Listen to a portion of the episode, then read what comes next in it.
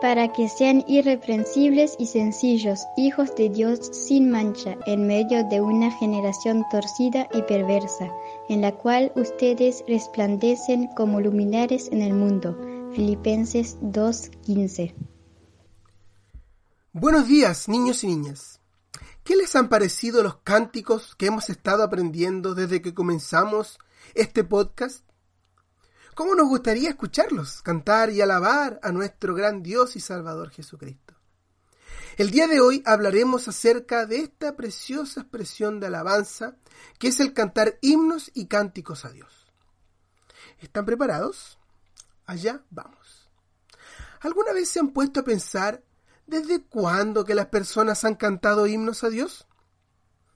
Niños y niñas, las personas han cantado a Dios desde los tiempos bíblicos. De hecho, el primer himno mencionado en la Biblia está en Éxodo 15, el cual fue entonado cuando Moisés y los israelitas cruzaron el Mar Rojo y habían huido ya de los egipcios, cuando estaban al otro lado del Mar Rojo. Muchos de los himnos que las personas cantaban en los tiempos bíblicos eran salmos. Las personas no utilizaban himnarios como lo hacemos nosotros hoy en día. Ellos cantaban lo que se hallaba en el Antiguo Testamento. Y muchos de los salmos fueron escritos por el rey David. Muchos de ellos son salmos de alabanza como el Salmo 150. Después que el Señor Jesús comió la Pascua con sus discípulos, leemos que cuando hubieron cantado el himno, salieron al monte de los olivos. Mateo 26, versículo 30. Ahora quiero hacerle una pregunta a ustedes, niños. Quiero apelar a su memoria. ¿Se acuerdan ustedes de dos cristianos que cantaron himnos mientras estaban en una prisión? ¿Lo recuerdan? Leemos de ellos en el libro de los Hechos, capítulo 16.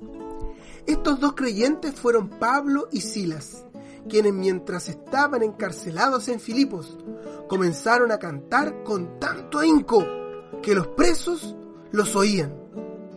Los mejores himnos que jamás cantaremos los entonaremos en el cielo, cuando alabemos al Señor por toda la eternidad.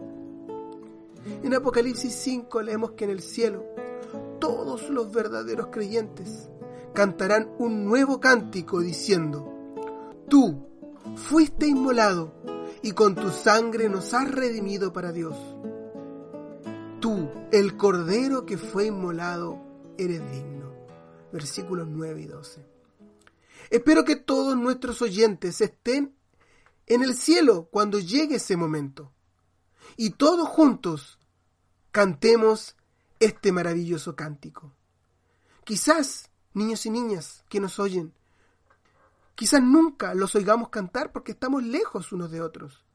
Pero qué precioso será, niños, cuando estemos delante del Señor Jesús y todos nosotros unidos cantemos aquel cántico nuevo a aquel que es digno de recibir nuestra alabanza y nuestra adoración, porque Él fue inmolado y nos ha hecho sacerdotes para nuestro Dios.